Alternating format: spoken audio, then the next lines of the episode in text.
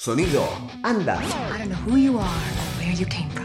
Cámara, anda. You ever dance with the devil in the pale moonlight? Esto es You can't handle the truth. Acción BSO. Banda sonora original. What's your favorite scary movie? Diego Cirulo, You can come over to my house and fuck my sister. Fabio Villalba, Son of the devil. Laura Marajowski. Yeah, baby. Sonido, imagen BSO. I am Dracula. Por la Rocker. You know what I'm talking about, you fucking cockroach. BSO. Banda sonora original. Frankly, my dear, I don't give a damn.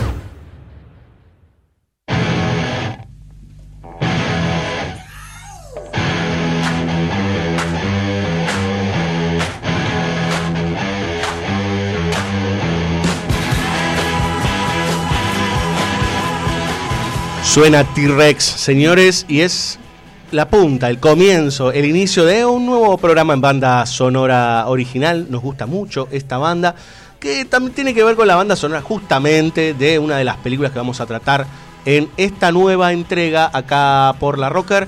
Hacía mucho, pero mucho, ya bastante, le diría unos cuantos meses, en que no estaba lleno el estudio Luca Prodan acá en la Rocker. Hacía un rato considerable en donde no se unían las estrellas, los astros no se alineaban y no, se, no nos encontrábamos este, acá sentados. Fabio Villalba, Laura Marajowski y quién les habla. ¿Cómo les va, muchachos? Muy bien, buenas noches, Diego. Hola, muy buenas noches a todos. Te pusiste astrológico, Dieguito. Eh, sí, astronómico, diría yo. También, Eh, también astro. astronomológico.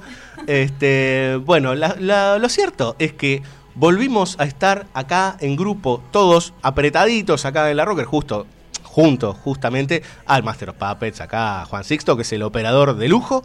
Este, nos costó bastante reunirnos, venimos todos como cachuzos, medio golpeados, uno que tiene la fiebre, el otro que está... Estamos este, nos, sí, hizo algún- nos han engualichado. no sabemos quién, pero Sí. Que quieren mandar, eh, no sé, Sí. recetas para. Buena el onda. ojo, buena onda. alguna cintita roja, Sí, ¿eh? sí, todo ese tipo de cosas, para ver si este, podemos correr un poco cuando dicen que el mal existe. Sí, o si nos quieren tirar el cuerito. Claro, nos quieren tirar la cinta, todo ese tipo de cosas, ¿vio? Esas creencias hermosas, barriales. este, del siglo XXI. por supuesto, por supuesto. Eh, ¿Qué vamos a hacer en el día de hoy, señores? Estamos todos juntos, así que decidimos tratar un tema en conjunto. Este, la señorita Marjowski y el señorito Vilialba armaron un programa que tiene que ver con, a ver, con eh, habitaciones, pasillos, pisos, este, entradas y salidas, eh, hoteles, ¿sí? Ese es el nombre del capítulo de hoy, en donde vamos a tener un puñado de films que hablan justamente de cosas que pueden suceder en este tipo de lugares, ¿eh? Este, bueno, de todo puede suceder dentro de un hotel. Ustedes imagínense lo que quieran, la radio da para todo, mientras nosotros les damos las vías de comunicación, mientras piensan alguna situación particular, 11 32 83 98 22, mensajes arroba larrocker.com.ar, si no entran en el Facebook, nos buscan como BCO La Rocker, en el Twitter también, y si no, le preguntan a la gente de Bunker, ¿sí? FM, que siempre está ahí haciéndonos el aguante. Bueno, muchachos, eh, vamos a arrancar, ¿les parece? Sí, arranquemos, por favor. Registrémonos en el hotel.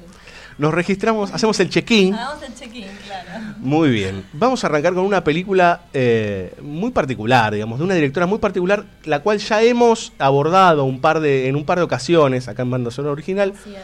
Nos estamos refiriendo a Sofía Coppola, ¿sí? la hija de Francis Ford, eh, que en el año 2010 dirigió Somewhere, que es su anteúltima película. Bueno, cuénteme, Sí. doña Marajowski. Bueno, como, como dijiste vos, hemos hablado ya de Sofía Coppola en varias ocasiones Sí. acá, hemos tratado Lost in Translation, que justamente es también otra película de, de esta misma directora que transcurre en un hotel, ¿no? Este, bueno, uno puede observar que se dan varias de estas este, similitudes en la filmografía de Sofía Coppola. De hecho, algunos malintencionados suelen decir que es una directora que filma una y otra vez la misma película. Yo disiento. Este, Lo cual no estaría, lo cual no, no es un problema. Sí, sí, hay que, hay que ver, pero bueno, Este, en este caso se da una dinámica en algún punto similar este, a la de Lost in Translation, pero con la diferencia de que en este caso e- efectivamente eh, vemos al padre de la chica y a la chica, ¿no? O sea, se da una relación como de, de admiración, de amor, de, ¿no? Pero desde un lugar más tierno y en este caso precisamente porque se trata de, de la historia de un padre y su hija. Lo que vemos es a Stephen Dorff, eh, que bueno, ac- hace de un actor medio como venido a menos, eh, que va un poco de la mano de, de- del rol of Scream fuera de la pantalla de Stephen Dorff, que venía siendo un actor medio clase B, como que estaba medio retirado y como que con esta película Sofía Coppola hizo la gran, como, como en el luchador con Mickey Rourke, ¿recuerdan? La Sí. gran Aronofsky, ¿no? Traer un poco a quizás un personaje que uno no necesariamente asocia tanto con el rol que, que va a interpretar, que en este caso, eh, si bien es un rockstar, barra, ¿no? Bueno, de nuevo, actor venido a menos, también tiene como un lado muy tierno, porque se ve un poco eh, la relación que tiene con, con esta hija, que es de un matrimonio anterior. Este, aparentemente están divorciados, empieza la película y se lo ve a él en el famoso hotel Chateau Marmont, una cosa así, no me- si no lo pronuncié mal. Bastante bien lo he Que pronunciado. es el, el famoso hotel este que está, si no me equivoco, en Los Ángeles, creo. Este, y que bueno, es, es muy recordado por haber sido un lugar donde se hospedaron muchísimos artistas, figuras de. ¿No? Figuras de, no sé, de- bueno, de la talla del propio padre de, de Sofía Coppola. Francis Ford Sí. vivió un tiempo largo, creo, también en ese, en ese hotel. Entonces empieza la película y lo vemos a él ahí, este, y de repente, bueno, le- la mujer lo llama, ¿no? La, la ex mujer lo llama y le dice que este, tiene que cuidar a la nena porque se va no sé dónde y básicamente le manda a la hija cual paquete. La hija está interpretada por la rubiecita Elle Fanning, la esta hermana de Dakota. Sí. Eh, y una actriz que la verdad está haciéndose su propio... Me encantó el término de rubiecita. La rubiecita. La rubiecita, bueno, Es la realmente rubiecita. muy adorable la, la nena esta y el personaje también. Eh, Así que la película, bueno, muestra un poco esta dinámica. Es una película bastante simple, en verdad. La premisa no, no es muy complicada. Quizás lo más lindo, lo más interesante son los climas que, que se van creando. Sí, hay De todo hecho- un juego de ascetismo que es muy típico de, Sí, de Sofía Coppola, sí, de, de generar eh, situaciones con muy poco gesto. Bueno, esto ya sucedía en Lost in, Lost in Translation, Sí. sucedía en Las Vírgenes Suicidas, digo, mismo en María Antonieta, toda esta cosa de poco gesto, de sostener más el clima, este, hecho, muy típico de su cine. Ella suele decir que le interesan más las, los personajes y los climas de las escenas que el guion en sí. Igual el guion no está nada mal, eh, porque también muestra un poco este lado medio ridículo y, y como ilusorio de, de la supuesta felicidad o de la supuesta satisfacción que debería traer tener, no sé, una carrera artística X o, tener la consagración, ¿no? Porque este tipo encima en la película es muy gracioso, el personaje de Stephen Dorff lo vemos que lo premian, que viaja a Italia y que le dan un premio no, no sé qué, viste, como que eh, está como en medio en el ocaso igual, digamos, de su carrera y en algún punto también de su vida y como viendo qué, qué hace y bueno, se encuentra con... con o sea, se encuentra de repente o se reencuentra con el rol de padre, ¿no? Este, Pero para mí está bueno también porque no cae como en los lugares muy comunes de, bueno, ¿no? De decir, bueno, vuelve a ser padre, como que, que Sí. lo asume de manera como ma- m- más obvia, digamos. Eh, es recurrente en Sofía Coppola no meterse en ese tipo de lugares comunes, sino como llevarlo un poco más a ciertos lugares del llano, por decir, en donde las variantes que pueden suceder a partir de cierta situación, como puede ser la relación de un padre e hijo, no necesariamente después termina siendo en una recuperación de algo, Claro, claro. sino que puede terminar, hecho- por ejemplo, en una separación definitiva o en una relación que puede volver a empezar de alguna manera que no es la misma este, de la que se había este, pensado en un principio. Claro, Y no se transforma, digamos, en el padre ideal, o no pareciera que es fue- difícil que sea el padre ideal ese muchacho, claro. Claro, es difícil claro, ya de por sí que sea el padre ideal. Este, y usted sabe que me quedó algo picando. Usted habló de El Fanning. ¿Sabe que El Fanning no solo laburó con Sofía, sino que laburó con el padre?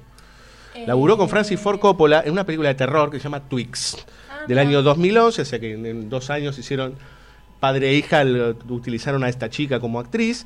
La Mira. película de Francis Ford es un tanto fallida, pero ella hace de una especie de fantasma.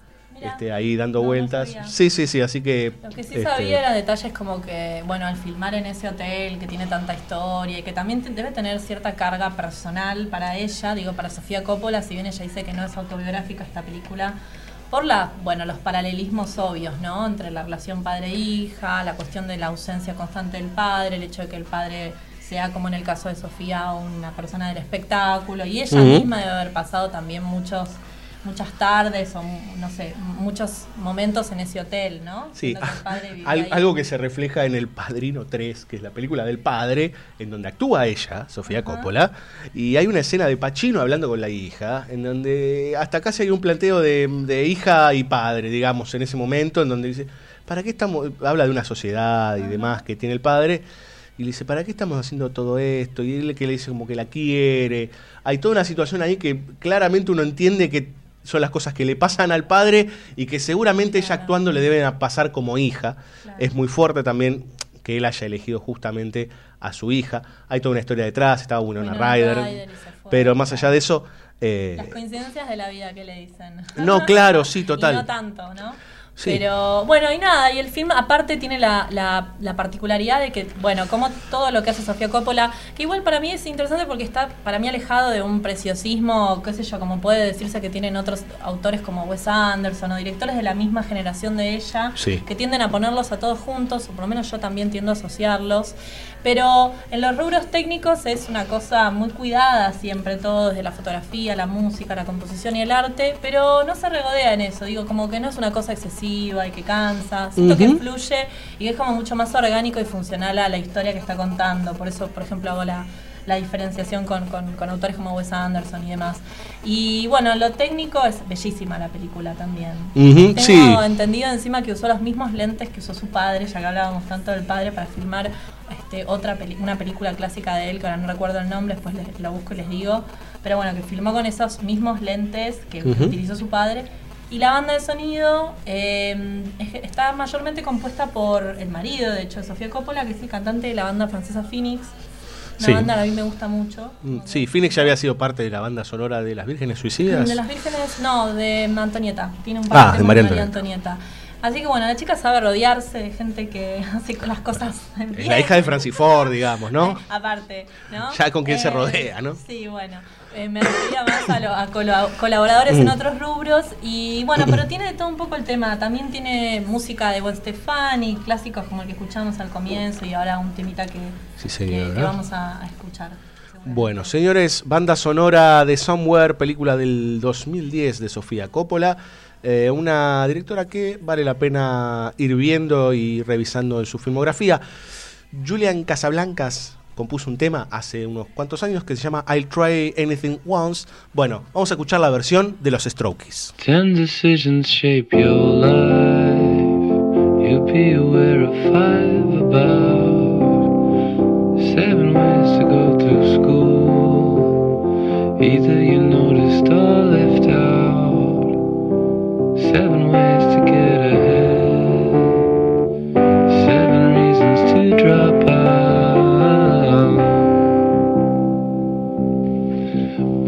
said I can see me in your eyes, you said I can see you in my pants. That's not just friendship, that's romance too. You like music we can dance to. Sit me down, shut me up.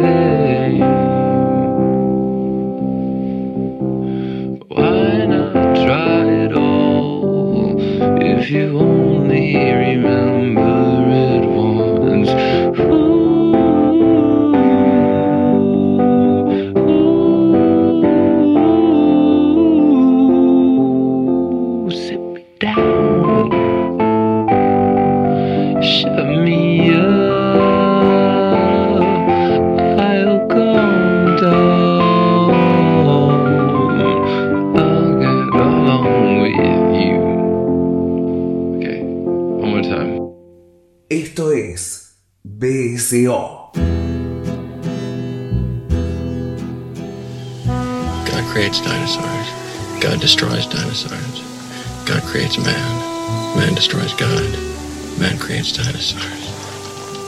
Dinosaurs eat man.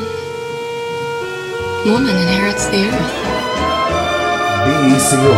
Banda sonora original.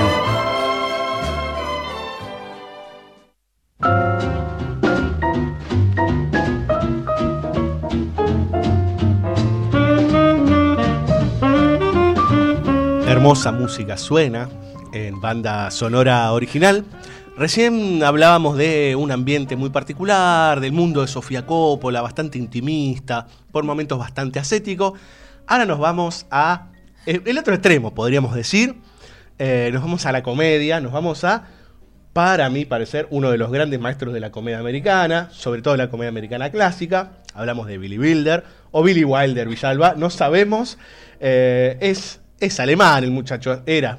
Así que podemos decir Billy Wilder, ¿sí? Asumimos que la W se debería pronunciar como B, pero bueno, es tradición igual en Argentina que le digan Wilder. Sí, es verdad. La verdad que es una, es una intriga que tenemos sobre si se dice Wilder, Wilder.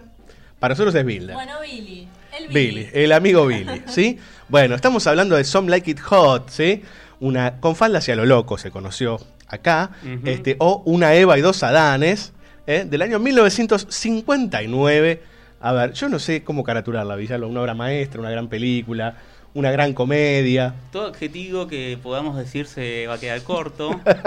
Basta ver la película. Es más, ni deberíamos hablar, podríamos poner la peli. y Sí, totalmente. Para que haga bup, bup, bidup, para que haga solo eso Marilyn Monroe y ya estaríamos todos felices. Y sí, porque convengamos que de las pocas películas que hizo Marilyn eh, en vida, Es no hizo verdad. ninguna muerta. Así Mm, que, generalmente no. vida, este, Generalmente no, no se hacen películas muertas. Aunque veo que MDB pone película después de muerto, ¿no? Sí, sí, sí. Es interesante. Lo pone como material de archivo. Entonces siguió actuando el tipo, 50, 60 años más. Igual no- nos reímos, pero tenemos el caso de Philip Seymour Hoffman hace poquitos años que, que actuó después de muerto Sí. en las películas de los Juegos del Hambre. Gracias Eh. a la tecnología de hoy en día. Pero sí, estamos hablando de una comedia clásica de 1959, como usted bien dijo. Y lo que estaba por decir es que probablemente es de las más recordadas de Marilyn Monroe. Probablemente, sí. Junto con eh, la picazón del La, séptimo. claro, la comezón del séptimo La comezón año, del séptimo año. Que sí. tiene la famosa escena de- del subterráneo. Exacto, sí. Ujú, Donde todos los hombres miramos a ver si esa pollera un día se corre un poquito más, ¿no? Y acá tiene un personaje que es legendario, que es Sugar Kane, Sí. eh, que es una joven que trabaja en una orquesta de señoritas. Ujú. Y en, en realidad entramos por Marilyn Monroe, pero debíamos haber entrado por los otros dos protagonistas. Sí, estamos hablando de tres grandes, ¿no? Sí. El- la tríada, la santísima trinidad de esta película es Marilyn Monroe, Tony Curtis y Jack Lemmon, ¿no? Así es, que ellos son dos músicos, eh, un contrabajo y un saxofón, de una orquesta que toca ahí en un bar clandestino, porque la película sucede durante los años de la prohibición de la la, ley ley seca. en Estados Unidos. Entonces, bueno, se desarrollan agru- agrupaciones mafiosas que distribuyen alcohol clandestinamente, ellos están tocando ahí, hasta que un día cae la cana, por decirlo de una manera muy Sí. rasa. Aracalacana. Así es, ellos escapan, pero bueno, por un par de vicisitudes que ocurren en el medio, todas muy graciosas y todas con una velocidad increíble, tanto de diálogo como de acción. Terminan asistiendo a una masacre mafiosa que en realidad es una suerte de, de reflejo de lo que sucedió en la realidad, que se conoce como la masacre del Día de San Valentín en. Estados Unidos. Eh, Y ellos escapan, Son testigos son ellos. testigos de, de la masacre que produce la agrupación mafiosa de Polainas Colombo. Sí, nada. Esos nombres hermosos de los mafiosos que no se pueden creer, ¿no? Sí, sí, sí. Como sonrisas malón, todas esas cosas geniales. Claramente Builder y su co-guionista Diamond, que escribieron juntos un montón de las películas de Builder, eh, se reían mucho con respecto a, a los códigos del, del género mafioso, del género criminal. Y bueno, te- nada, tipo, te sigue la mafia, te sigue el chabón más pesado en Nueva York. Tenés Sí, que totalmente. escaparte. Es como que decía el Capone, digamos. Totalmente. Y encuentra su salvación vistiéndose de mujeres Sí. y siendo parte de una orquesta de señoritas donde está la ya mencionada Marilyn Monroe. Y así por fin aparece el hotel, porque es un programa Exacto. de hoteles. Sí. Y tardaba en Ellos aparecer. viajan y se hospedan en un gran hotel Sí. en donde está lleno de ricos, está lleno de mafiosos. Eh, Es un hotel así de la costa de San Diego, de verano. El-. En la ficción se llama el Seminole Ritz, pero en realidad si lo quieren ir a visitar se llama el Hotel del Coronado. Ujú. Este, ¿En qué si ciudad tienen- está? En San Diego. San Diego. San Diego Bay. Está. San Diego Bay. Y bueno, y obviamente Builder es un maestro en poner a los personajes en una situación muy terrible y muy contradictoria, porque ya es un lugar contradictorio, muy fuerte que ellos se tengan que disfrazar de, de mujeres para participar y para sobrevivir, pero al mismo tiempo los encierra en un espacio donde todo el tiempo están limitados y están obligados a estar vestidos de mujer, salvo en la habitación. Pero al mismo tiempo, de golpe, cualquiera puede entrar en la habitación y Sí. descubrirlos. Sí, porque aparte eh, comparten con el resto de las señoritas lo que sería situaciones, a ver, para ser más varonil, situaciones de vestuario. Totalmente. Con lo cual hay cosas que tienen que estar resguardando todo el tiempo, digo, las mujeres todas juntas y pueden estar todas en ropa interior o se pasan cosas, qué sé yo. Bueno, ¿cómo hacemos esto? ¿Cómo hacemos lo otro? Bueno, eso mediado por el peligro de los mafiosos. Este, y a, a todo esto, obviamente que ver a, a Jack Lemmon y a Tony Carty vestido de mujer es increíble. Estamos hablando del año 59, con lo cual también es una película extremadamente desfachatada Sí. en todo lo que se les ocurra. Y, y también en el vestuario de Marilyn. Totalmente, ¿sí? Eh, Marilyn Monroe es para el infarto en esa película. Este, y aparte aprovechando también de todo lo que es la bomba sexual de Marilyn Monroe, yo creo que es uno de los que supo explotarla en serio, Billy Wilder, en esas dos películas. Eh, está todo, todo el tiempo ahí, obviamente, que está todo el juego de la sexualidad, pero a la vez el juego del transvestismo, todo el, el tema de la conexión. Y hay una situación desopilante que va pasando a través de la película, que es el enamoramiento de un millonario para con el personaje de Jack Lemmon. Sí, sí, sí. El pretendiente de Jack Lemmon es increíble. Es genial. Pero además, el, el propio Jack Lemmon que, que termina enamorándose a lo largo de una noche, ter- termina a- asumiendo su papel y se Sí. enamora. Y, y me parece que lo interesante es que es que ponen problemas el, el tema sin poner, sin decirlo, sin ponerlo en, en palabras de che, ¿qué estamos haciendo? Totalmente. Es pura acción. En mucho del cine de, de Wilder no, está expli- no necesita explicaciones. Es pura acción, digamos, ¿no?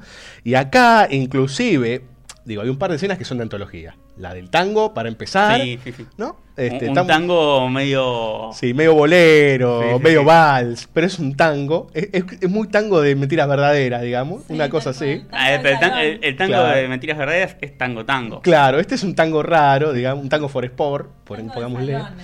Este, eso, y hay unas par de escenas en las lanchas y en los botes que son fantásticas y que son declaraciones de principios para la época. Y habla de lo que pensaba Billy Wilder en función.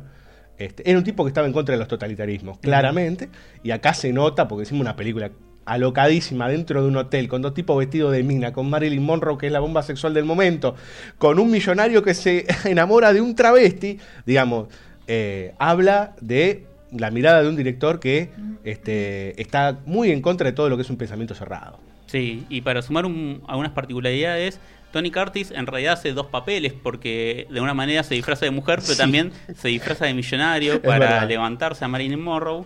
Y cuenta la leyenda que Tony Curtis le preguntó a Billy Wilder si, si podía actuar de Cary Grant, si lo podía imitar.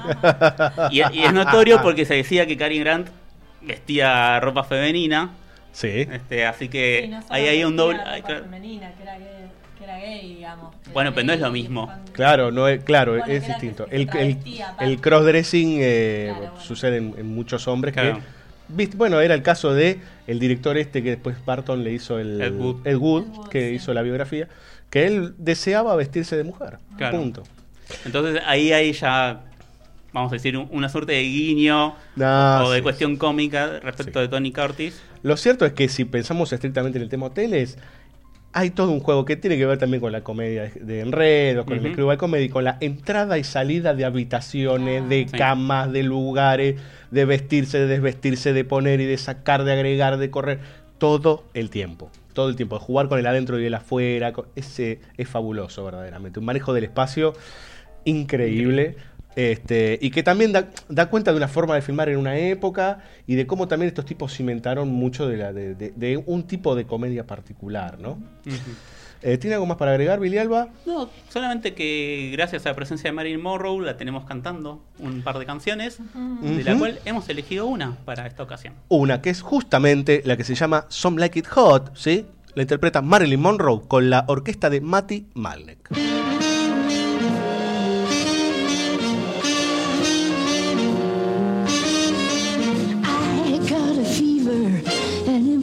Inflammation, that's what I got. You turn the heat on me, some like it hot. Look what you started, a conflagration, baby, that's what. Don't let the flame go out, some like it hot.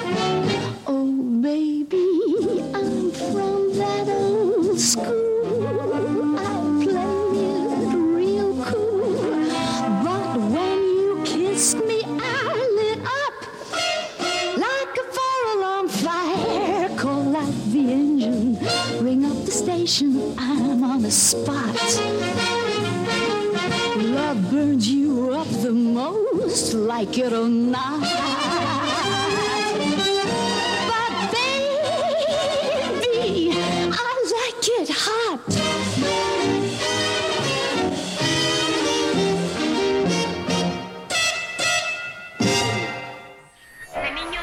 Vida miserable de sufrimiento y malos tratos. Ambiente que le formó una personalidad anormal que lo hace reaccionar en forma violenta y distinta a una persona normal, sin respeto al orden, a la moral.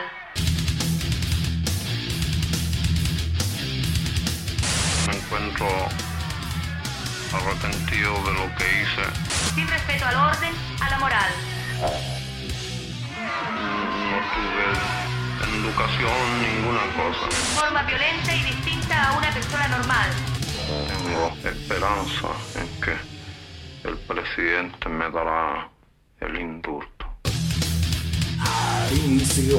Banda sonora original. ¿Y si no lo hace, Jorge?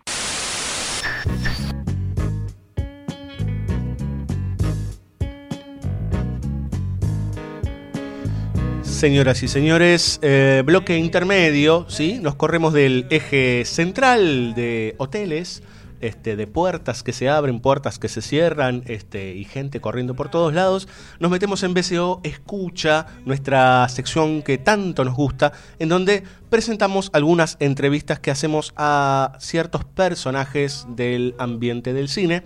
En esta ocasión, hace un par de semanas habíamos entrevistado a Rómulo Berruti, eh, que un crítico y escritor de cine. Bueno, ahora vamos a un director, ¿sí? documentalista. Estamos hablando de Alejandro Fernández Mouján. Eh, este señor, para los que no lo conocen, eh, viene trabajando en el medio desde los años 80.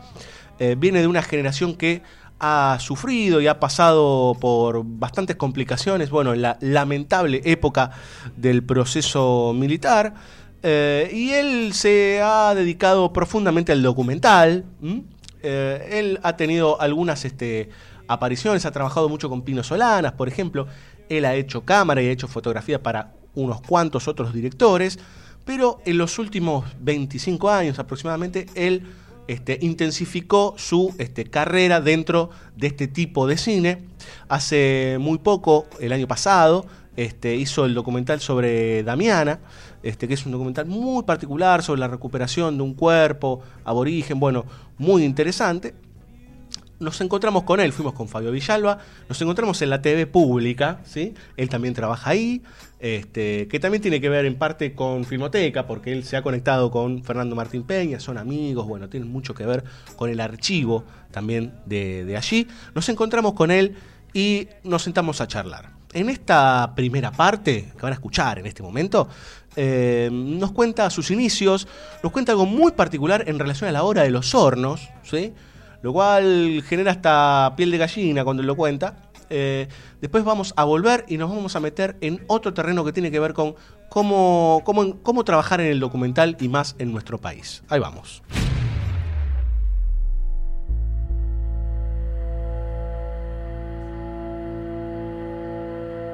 Quería preguntarte acerca de tu primera relación con el cine. O sea, que puede ser tanto en la niñez como en la adolescencia. Si te acordás de algún momento, de alguna película, no dijiste esto o le- te pasó algo con esa película y que la recordaste y que te significó después algo particular para después, por ejemplo, después realizar cine. Sí, lo que sí me, me impactó mucho como para tratar de meterme en lo que es el cine documental fue eh, La Hora de los Hornos en los años que se daba clandestinamente. ¿no? La habré visto por primera vez en el año 70, no sé, 70, sí, por ahí, 71.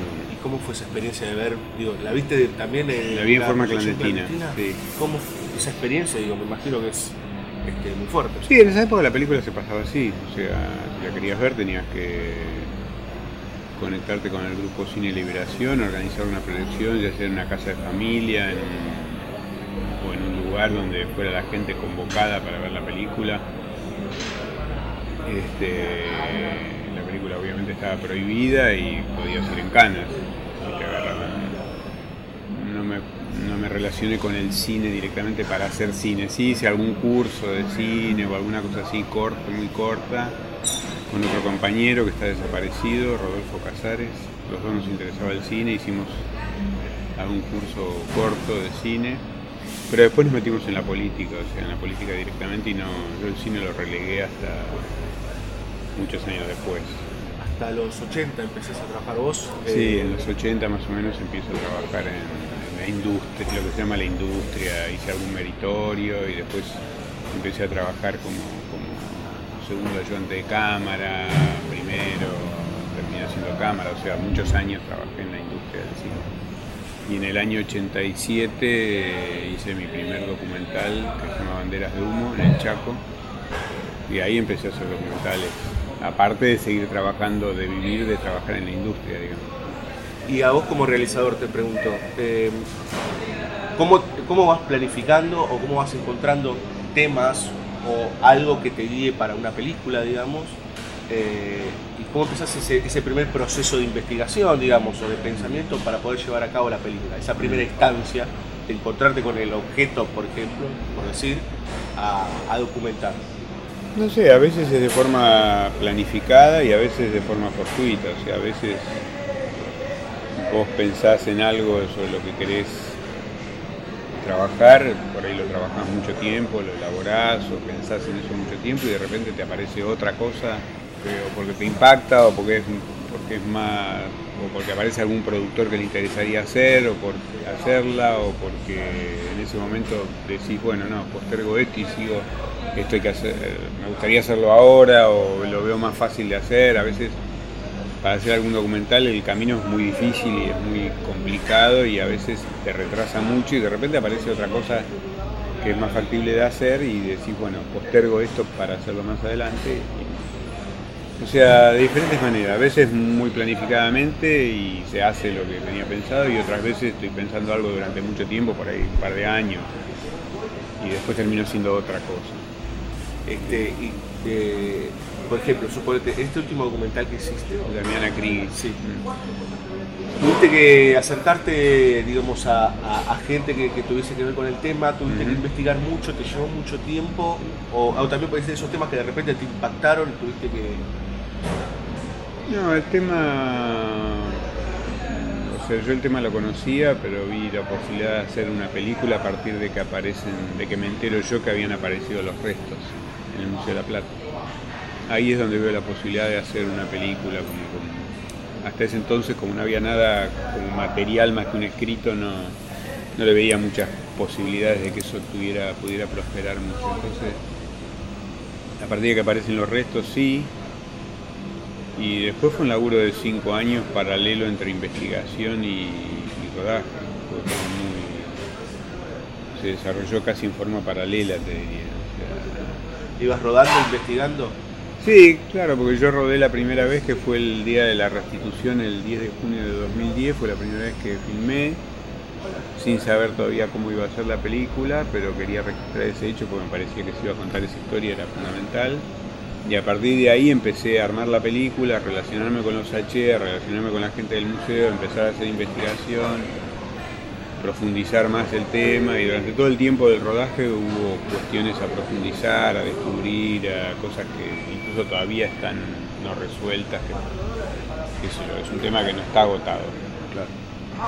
Pero sí, yo lo- fue como prácticamente paralelo, te diría que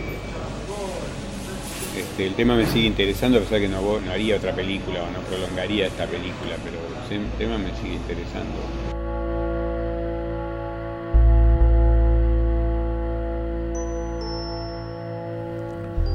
Bien, señores, eh, ahí estaba la primera parte de estos extractos de la entrevista que realizamos junto a Fabio Vilialba en, eh, en la televisión pública, a Fernández Mouján, Alejandro Fernández Mouján.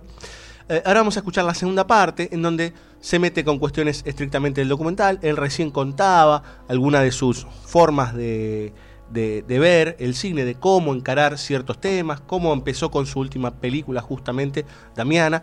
Eh, y ahora vamos a, a pasarle la segunda parte, el segundo extracto, en donde también se mete con estas cuestiones de cómo abordar la película, cómo encontrarse con ciertos personajes, cómo pensar una entrevista, cuántas veces encontrarse con alguien antes de filmar finalmente un testimonio, etcétera, etcétera.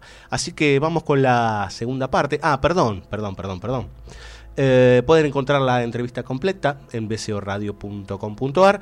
Una horita de entrevista estuvimos un poquito menos con Fernández Moján. Pueden ahí este, tener todo el material disponible para que puedan escuchar. Entonces, segunda parte, tanda y después seguimos con hoteles.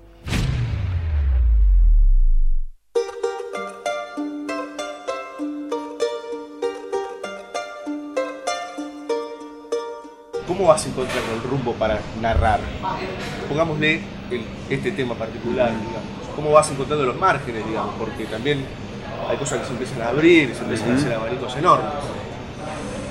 Bueno, eso es un laburo de, de- de, por un lado, profundizar todas las puntas que tenés. O sea, en una investigación tenés que abrirla y empezar a, a ver hacia dónde te conduce cada cosa, a ver, tratar de ir al mango. Y ahí empiezan a aparecer las cosas, empezás por un poco por descarte y un poco por, por tratar de empezar a centrar, porque siempre tenés que tratar de centrar en uno o dos objetivos no podés tener cinco ideas para, para hacer una película. O sea, al principio por ahí sí, pero después tenés que reducir a una o dos líneas principales y ir encontrando la forma de contarlo. Yo creo que en general las películas a medida que vas avanzando te van marcando un poco por dónde ir y cómo de alguna manera va a ser la película, entre lo que vos querés que sea y lo que el material un poco te marca y la forma que te va este, en algún momento yo me di cuenta que tenía que tener una voz en off, que tenía que haber un relato que unificara la historia, porque hay muchas idas y vueltas en el tiempo, presente y pasado permanentemente, los lugares, lo que pasó en esos lugares antes, lo que pasa ahora. Y la forma de, que yo encontré de unir todo eso es con un relato este, que lo hago yo. Y bueno, eso fue la forma. Fue una cosa que nunca había dicho antes. ¿Tenés formas, ya tenés este, como mo- formas de moverte o, o de encontrar cosas? Este, ¿Tenés algún método particular? Por ejemplo, digo, con los entrevistados o con, las- con lo que estés este, documentando en el momento. Y el método es, eh, por un lado, estar muy abierto a, a lo que se llama bueno, las contingencias de lo que puede surgir de, que te puede... O sea, saber, para mí lo que lo más importante es estar muy abierto para poder darse cuenta de, los momentos eh, que valen la pena, los momentos que son interesantes, eh, las acciones a seguir, los personajes a seguir, eh, cosas que por ahí parecen insustanciales y después resulta que tienen, terminan teniendo una fuerza. Eh, no tengo un método así rígido de decir, bueno, primero hago esto, después hago esto y después. Yo necesito mucho tiempo para hacer las cosas, o sea, necesito tiempo de que incorporarlas, de que esas cosas sedimenten un poco. Y, y después hago mucho trabajo de escritura y de, y de búsqueda con, con distintas imágenes de distintos lugares, con textos, eh, voy como armando una especie de rompecabezas, no sé, poner en una pared y bueno, voy armando anotaciones de cosas que a mí siempre yo, yo siempre ando con cuadernos y con cosas para anotar, en cualquier momento te puede aparecer algo que estuviste pensando y en algún momento te aparece, ah, bueno, esto habría que hacerlo. O algo del cotidiano que puede llegar a. Sí, sí, claro. Sí, yo creo que hay que estar siempre con las antenas muy paradas como para pescar cosas este, con respecto a lo que estás tratando en sí y otras cosas que te pueden servir o cosas que ves o que escuchás o que que pueden ser o textos. Hay cosas de la intimidad de las personas que a mí no me gusta mostrar. O sea, que no me gusta cuando las veo en otras películas y me parece que no, no- no tiene derecho a mostrar. Por más que en el momento te haya dicho que sí, a veces hay cosas que no. Hay un límite muy, muy frágil ahí. Sí. Sí, Porque, digo, es. eh, vos decías esto de que, bueno, se meten con, con cosas que verdaderamente. Como que lo están juzgando en definitiva al personaje. Que Le están sacando un jugo que por ahí no es el. Sí, sí. Sí, a mí eso no me. Como ciertas películas de observación que a veces llegan a ser hasta miserabilistas con los personajes. O sea, lo siguen hasta. Como son de observación, hasta situaciones en las cuales vos decís, bueno. No me gusta ver la- que me muestres el detalle de la suciedad que tiene abajo de las uñas, qué sé yo, no sé. o- ¿Entendés? No, no, me, no, no me parece.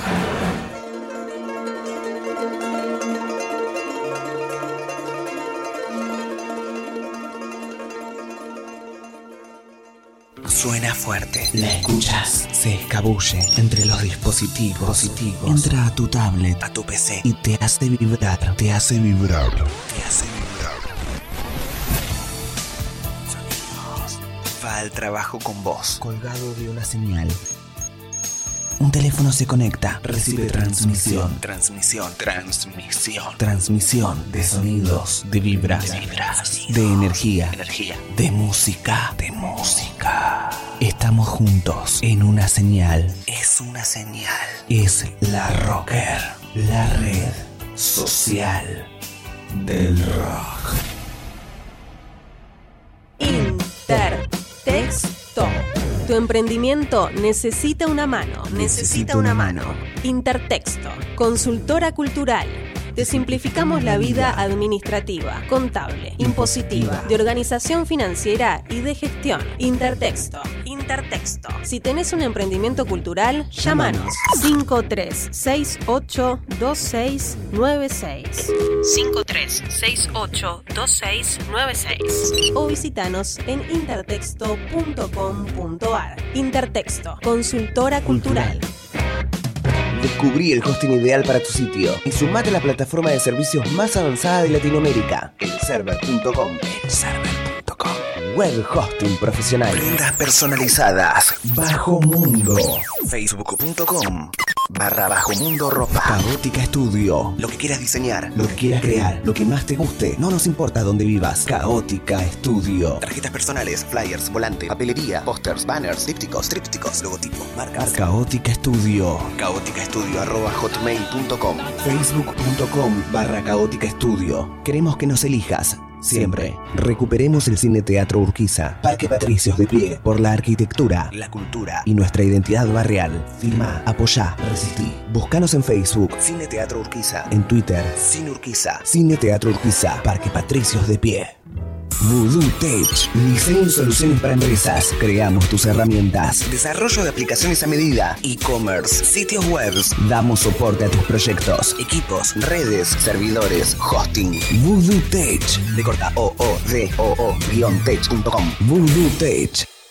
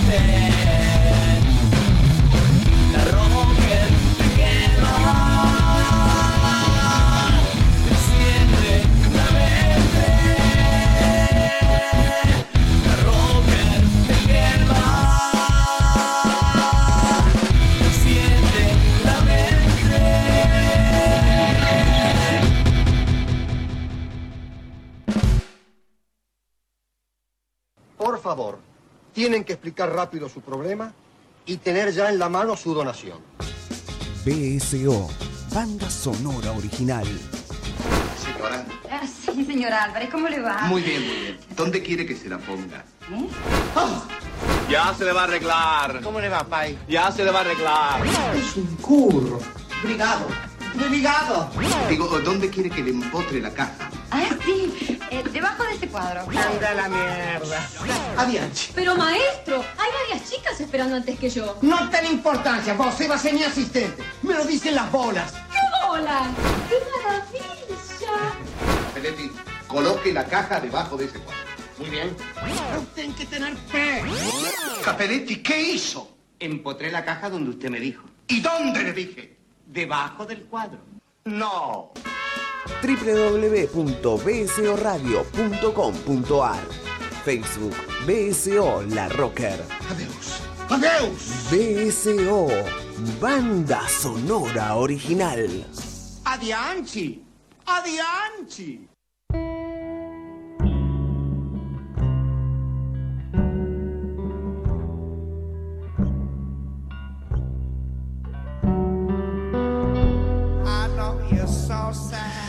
Señoras y señores, retornamos a el tema que nos compete en esta noche de banda sonora original que nos encuentra a los tres aquí reunidos, amuchados, con todo este frío, calor, este... Es un disclosure, hacemos una aclaración al aire. La- Sí, Marajoki que se suena los, este, las narices. El este, sonido previo, eh, el sonido externo, ¿no? Sí. Que interfirió hace un rato. en Es la nariz de Marajowski. Era mi nariz. Eh, sí. disculpas a los oyentes. Este, a sí, eso. no sé, Villalba es como que se, se está golpeando la cabeza contra. sí, no, se quema, se quema. Es como. está un poco Rainman, el pobre. No, ¡Ay, no! Bueno, pero volviendo a los hoteles. Volvemos ¿no? a los hoteles. Volvemos a ¿sí? los hoteles. Bueno, es interesante porque los hoteles pueden ser en algún punto servir como, como escenografía para situaciones como describían ustedes este, anteriormente con la película de Billy Wilder. Wilder O Builder. o Builder, como le gusta decir este a Fabio. Eh, perfectamente para comedias de enredos, para esta cosa Sí. del salir, el entrar, este, todo este juego de la interioridad, exterioridad. Y también un poco como la película que vamos a ver a continuación, también en algún punto con la que trabajamos en el bloque número uno, para el intimismo, para el resguardo, para ¿no? otro tipo de sensibilidad. Sí. Nos vamos a meter con el Hotel del Millón de Dólares, de Million Dollar Hotel del año 2000, dirigida por tipo muy particular, que es Wim Wenders, del cual no hemos hablado mucho en BCO, la verdad es esa. Me sorprende eso, ¿en serio? Es que en realidad tiene una filmografía muy dispar. Eh, Claro, se le recuerdan mucho sus primeras películas, ¿sí? Este, claro. eh, de- después tiene documentales en el medio más que interesantes. Otras películas un tanto flojas. Bueno, Es, es muy, muy particular la filmografía de Benders, o sea, y aparte que es muy nutrida para recorrerla, este, la verdad que son bastantes. Y hay momentos en que, bueno, que las películas patinan, por decir, y en otras son muy buenas películas. Particularmente, para mi gusto, esa primera etapa del Benders de los salas del 70 y deseo. 80, las salas del deseo, digamos. eh, ahí, este, bueno, punto Pari- álgido, París, ¿no? Texas, digamos, ¿no? París, Texas, claro. Estamos hablando de películas interesantes y muy ricas. Este, bueno, ya tenemos a- acá un Benders maduro, con... Jubilado. Claro, no, jubilado no.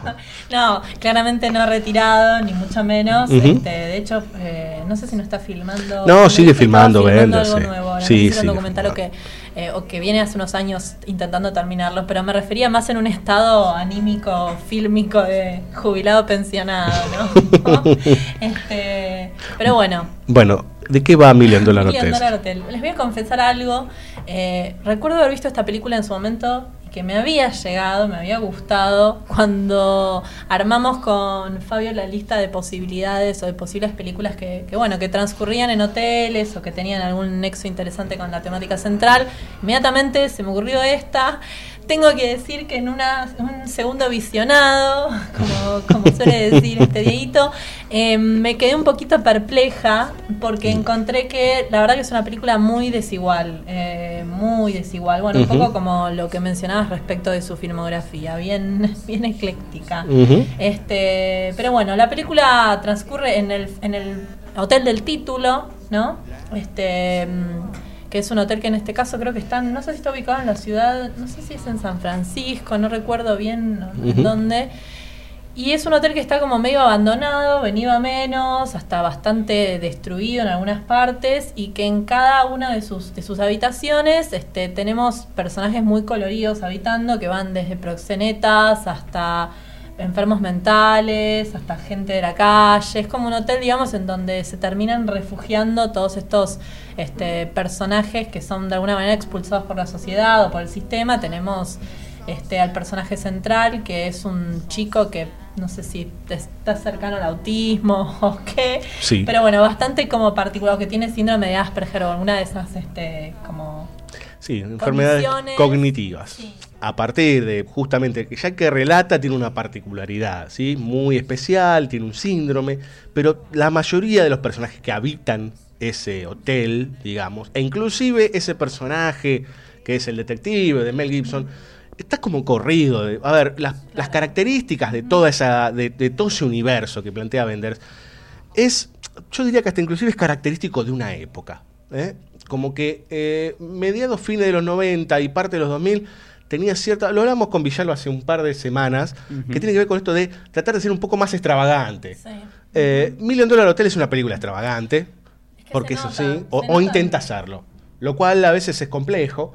Este, cuando entonces hay personajes raros, ¿no? Sí, Esto también su- sucede con el cine de. Terry Gilliam de esa época también, bueno, en general de Terry Gilliam, pero particularmente del Terry Gilliam de fines de los 90. Sí, esta cuestión de la visión fragmentada o la visión rara, corrida, que desnuda una realidad que no está, etcétera, etcétera. Ujú. Muy del cambio de época. Sí, Totalmente. y aparte que siempre para que el personaje tenga una particularidad, tiene que tener al- algo como un síndrome, algo que le falta, o algo, no sé, en este caso, un detective con un cuello ortopédico, con Mel Gibson, Sí, igual es como una raro. ultra mega estrella de Hollywood en esa época.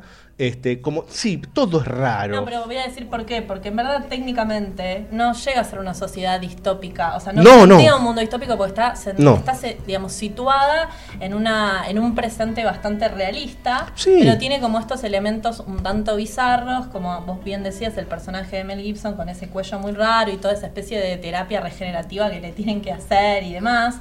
Que por otro lado creo que no explicamos a, a qué venía, porque tenemos el primer personaje, que es este chico que es el que relata, que tiene algún tipo de padecimiento, mental, digamos, condición mental o enfermedad mental. El personaje del detective este que llega arriba al hotel para investigar un asesinato o un supuesto asesinato que sucedió y encontrar a quién este, mato a esta persona. que El tipo un- es un desconfiado de todo, es como una especie de sabueso. El chico que murió era amigo o muy amigo del protagonista, que aparentemente lo empujaron, no se sabe quién, del- de la terraza del hotel. Y el tercer personaje en discordia, o de los, digamos, más importantes de la película, junto con el de Mel Gibson y el protagonista, es el de Mila Jovovich, Ujú. que también padece algún tipo de, de enfermedad. Es una chica que en principio parece como ida gran parte de la película. Como ser, parece autista o algo Sí, así. también otra forma, andás a ver, otro, este, no sé. Todos tienen algún síndrome. Se va moviendo en el espectro del autismo, la película tenemos como diferentes variantes, pero bueno, que camina descalza y que tiene como una tendencia también a colgarse con las cosas y a su vez es como, no sé, es como medio prostituta, bueno, no, no, no se sabe Sí, bien. no está declarada como prostituta, declarada como pero claro. Aparte también tiene como un giro, esto que decía Fabio, de, de como eh, que también es muy común en varias de las películas de, de esa época, coincido con ustedes, de buscarle como la vuelta de, bueno, pero en verdad este personaje no era así, tiene como otra capa más. Y a veces es un poco forzado, como en este caso, porque al final ella aparentemente habla y es más inteligente de lo que deja entrever. Así que bueno, nada, van presentando todos estos este, personajes y van, eh, digamos, se va develando a través de una serie de flashbacks, ¿no? Y esta cosa de ida y vuelta, eh, qué es lo que realmente sucedió. Sí, eh, después hay que hablar de cómo está relatada la película en, en términos del ritmo, por decir. Es Aunque- lentísima. Claro. Hablemos de eso, hablemos de que es una película que tiene por lo menos una hora de más. Generalmente, bueno, eso es. es No, como- no, pero es tremendo. A tu Dura corto- 55 minutos la película. A mí me impresionó A tu corto le sobra media hora. Este, que es. No, pero, no, no, no. este.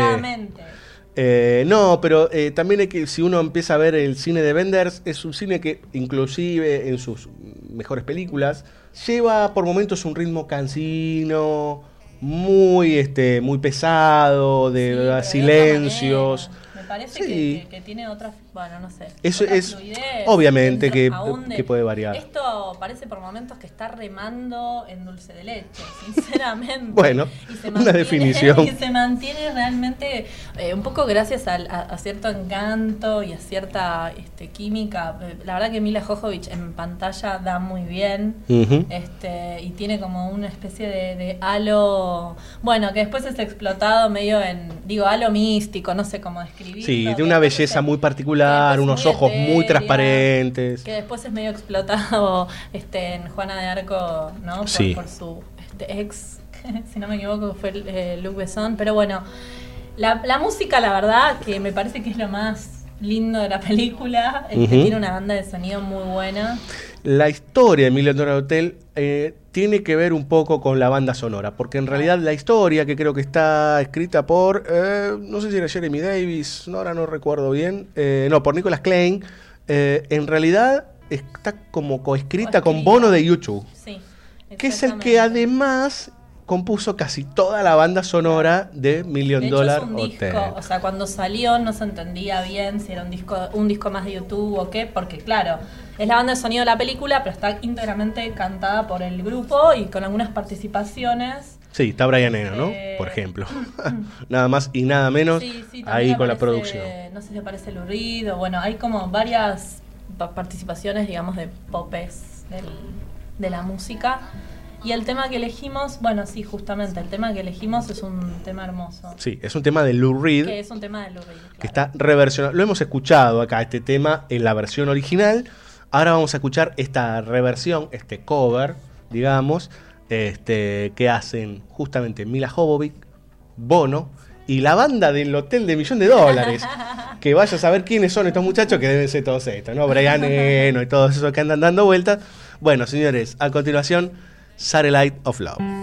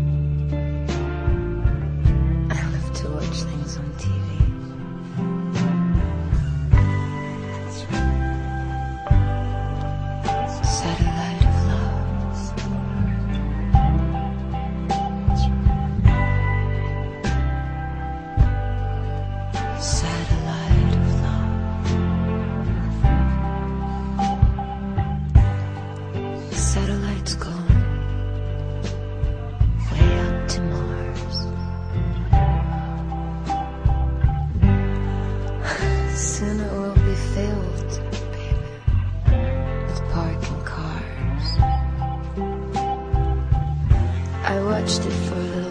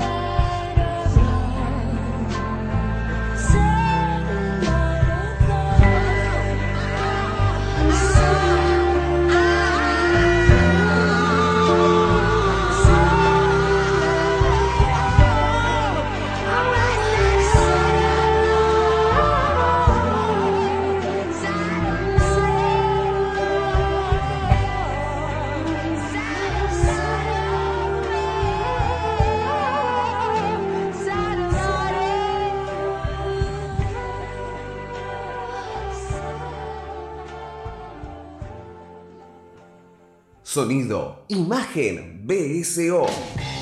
Banda sonora original. ¿Te gustan los tipos a vos? Yo no soy ningún delincuente. No, claro, perdona. Una plancha estampillas de la República de Weimar. Bueno, ¿no cogerías un tipo si te ofreciera 10 mil dólares? ¿No? 10 mil, buena guita. ¿No? ¿Qué mierda querés que te firme un pagaré? ¿Y si te diera 20 mil? BSO. Yo cualquier cosa te contacto. Dale. 500 millones de dólares. Vale 500 millones y tiene un joven. ¿Y qué es? BSO. Entre nosotros los delincuentes la cosa funciona así, de confianza. 50 mil dólares. No. 500 mil. ¿Te das cuenta? Putos no faltan, lo que faltan son financistas. www.bsoradio.com.ar Facebook BSO La Rocker.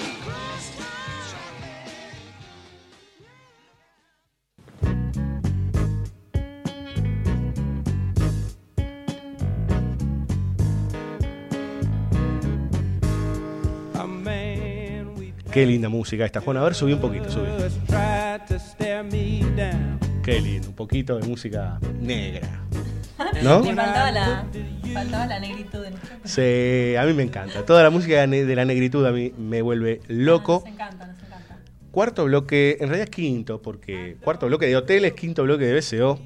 Eh, última película de la noche, ¿sí? Eh, Don Villalba, vamos a hablar de Hotel Transilvania, película de animación. Película de animación, otra comedia en la Otra noche. comedia, sí señor. Dos dramas y dos comedias. sí. Exacto. Bueno, Ese- a mí no me quedó claro que era la película del último bloque, igual, debo admitir. Una complicación para la programación. Una come- dos comedias, un drama y un no sabe no contesta. Sí, está dirigida por Gendy Tar- Perdón, es impronunciable. Gendy Tartakovsky, que es el creador de Dexter.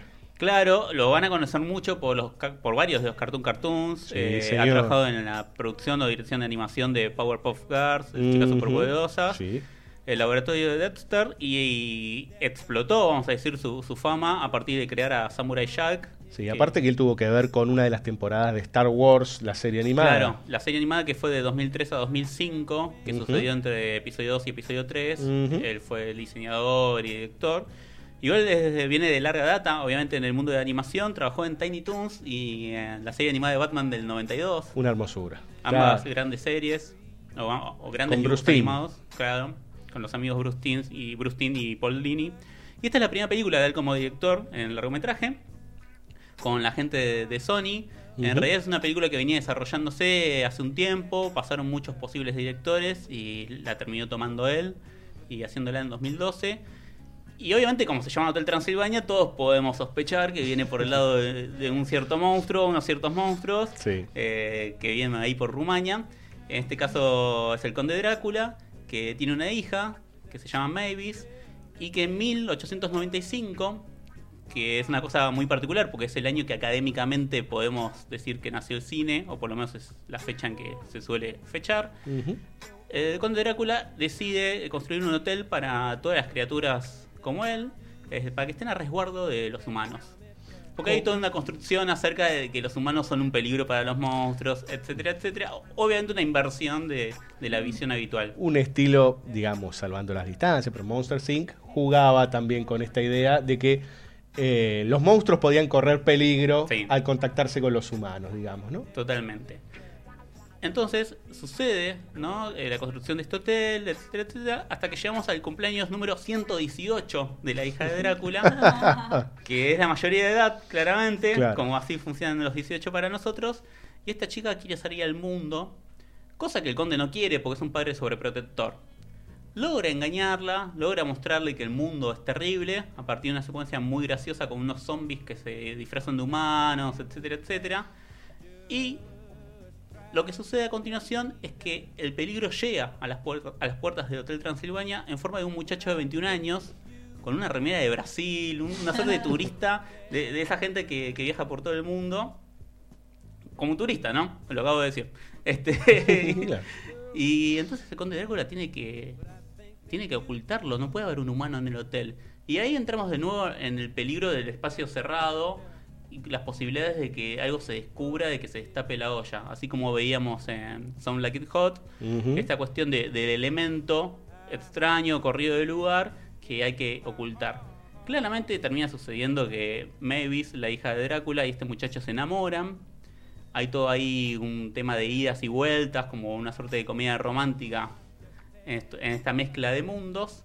Pero lo interesante es que tenemos Con un condimento, discúlpeme, que la niña es una inmortal y el muchacho Claro. no. La niña es una vampira. Exacto. Ha nacido vampira.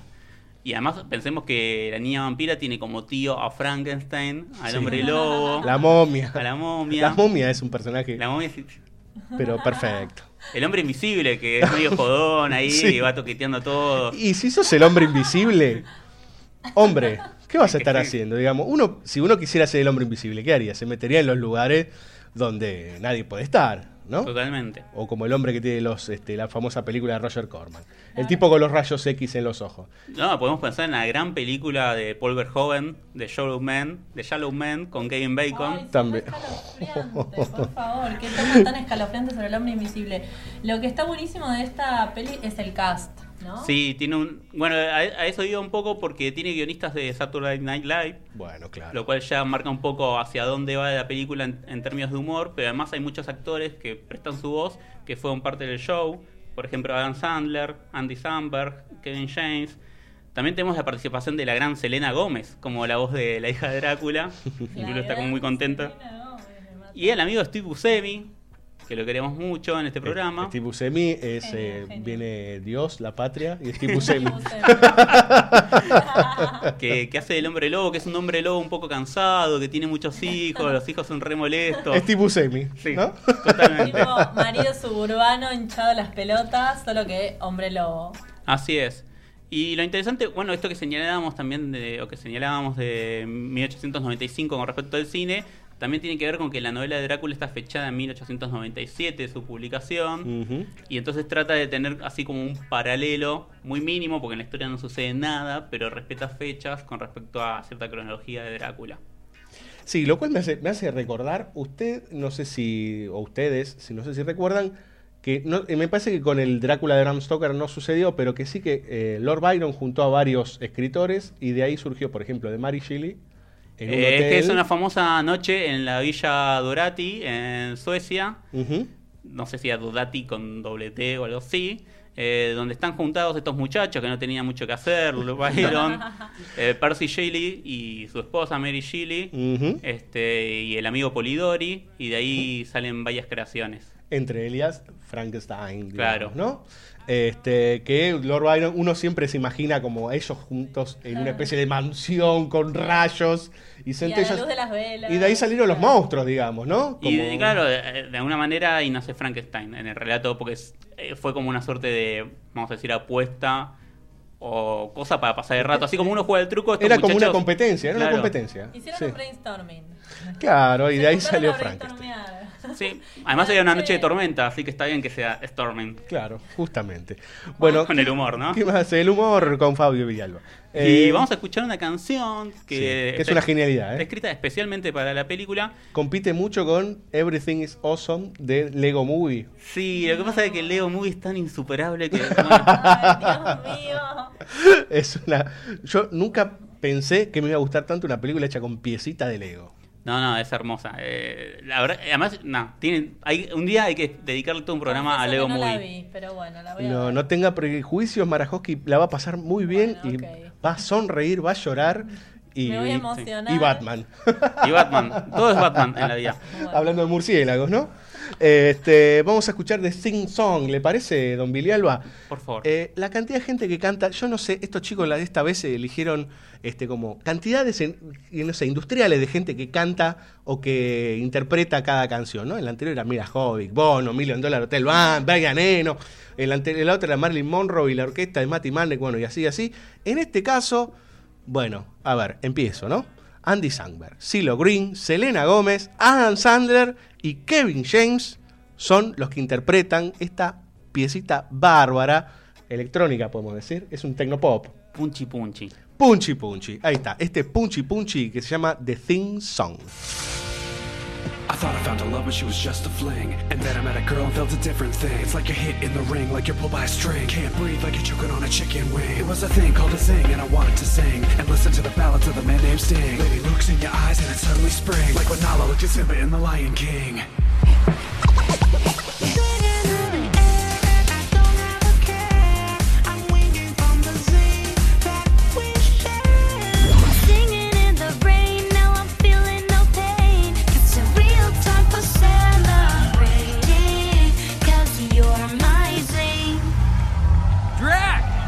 You throw down? No, no, I just came closer to to hear you better. Oh, come on, just give it a try. All right, maybe just a little. So listen, all you singers from here to Beijing, you better crack the box string, get ready to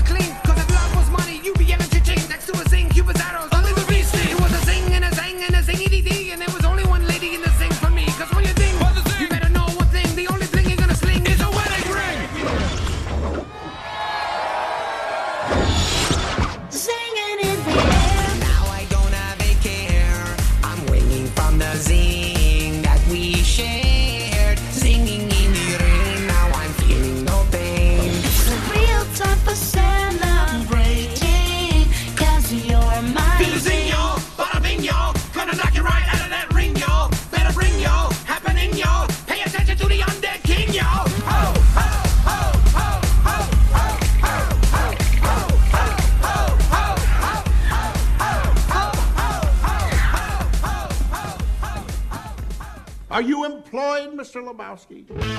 BSO. El cine habla. Wait, wait, let me let me explain something to you. Um, You see what happens, Larry, when you fuck a stranger in the ass? Banda sonora original. I am not Mr. Lebowski.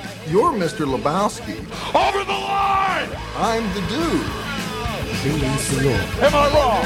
So that's what you call me, you know? Uh, that or uh, his dudeness or uh, duder or, you know, El Duderino if you're not into the whole brevity. Fucking Nazis. They were Nazis, dude? Oh, come on, Donnie. They were threatening castration. bsoradio.com.ar Por la Rocker.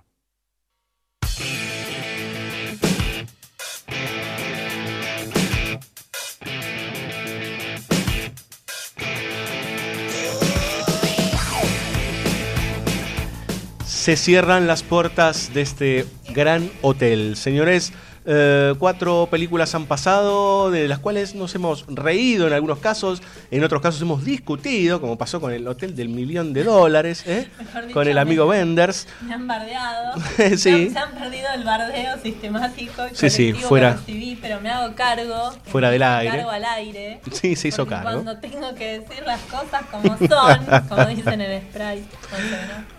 Muy bien, señores. Lo cierto es que se termina este nuevo programa de banda sonora original. Se acerca la primavera, no parece mucho, porque la verdad que un día tenemos 4 grados, otro día 53. Pasado mañana tendremos lluvia, granizo y después vendrá, no sé, un sol que nos queme este, las pestañas. Este, nosotros lo seguimos eh, padeciendo. Pero bueno, acá seguimos al aire en la Rocker. Les agradecemos a todos por estar del otro lado. Les agradecemos a los muchachos de Bunker. Le agradecemos a la Rocker, a Juan Sixto, que siempre es el Master of Puppets, operador, es el dueño, es hace todo, hace todo, todo, todo. Juan Sixto es, Hola, Juan. es el hombre pulpo, ¿sí? A Este, los chicos de Shinobi. a la gente de Shinobi, claramente, que siempre está ahí dándonos aliento. Eh, y bueno, a la muchachada, obviamente, a Fabio Vilialba y a la señorita Marajowski, que se han animado una vez más a estar este, junto a esta persona, todos aquí amuchaditos en el Salón Luca Prodan. Así que, Villalba, ¿qué, qué te pasa, Villalba? No, no diga nada, pero me estoy robando unas toallas Franco Valente del Hotel de la Roca. Vamos, Villalba. agarra todos los tarritos de shampoo. Upa, tarrito de shampoo. Juan, ¿vos tenés tarrito de shampoo acá también? Hay caboncitas chiquititas. Oh, jaboncitos chiquititos, eso que no sirven para nada, viste que nunca se disuelven. Bueno, señores, eh, de vuelta. Agradecemos eh, y también agradecemos a Laura Grosso por unos riquísimos chocolates que nos ha traído. ¿eh? La verdad que de la mano de Marajowski, que ella los acercó, este, la señorita Grosso hace unos chocolates muy ricos y nosotros estamos acá entre cena, pedacito de chocolate, café. Laura Grosso Chocolates. Bueno, eso. Mejor dicho, Pueden no puede buscarla estar. en Facebook. Bueno, búsquenla en Facebook a la señorita Grosso. Vilialba, nos vamos con un tema muy divertido. Así es, perteneciente a una película de 1995. Una de esas,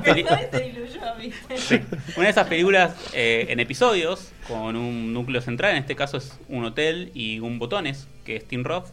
Eh, la película está dirigida por Alison Anders, Alexander Rockwell, que no sabemos quiénes son, Robert Rodríguez y Quentin Tarantino, que son más o menos los conocemos, de larga data. Y lo único bueno que podemos decir de esta película es Tim Roth, la verdad. Ah, bueno, pero ven, al final no soy la única que elige películas Eh, con Billy- buenas bandas de sonido. Vilialba está exagerando. Estoy exagerando. Los episodios de Robert Rodríguez y Quentin Tarantino son muy disfrutables, sobre todo el de Quentin. Pero lo cierto es que Tim se lleva se lleva a cargo, vamos a decir, se pone al hombro la película. Sí, señor. Porque es una suerte de botones con muchas referencias al de Jerry Lewis de Bellboy.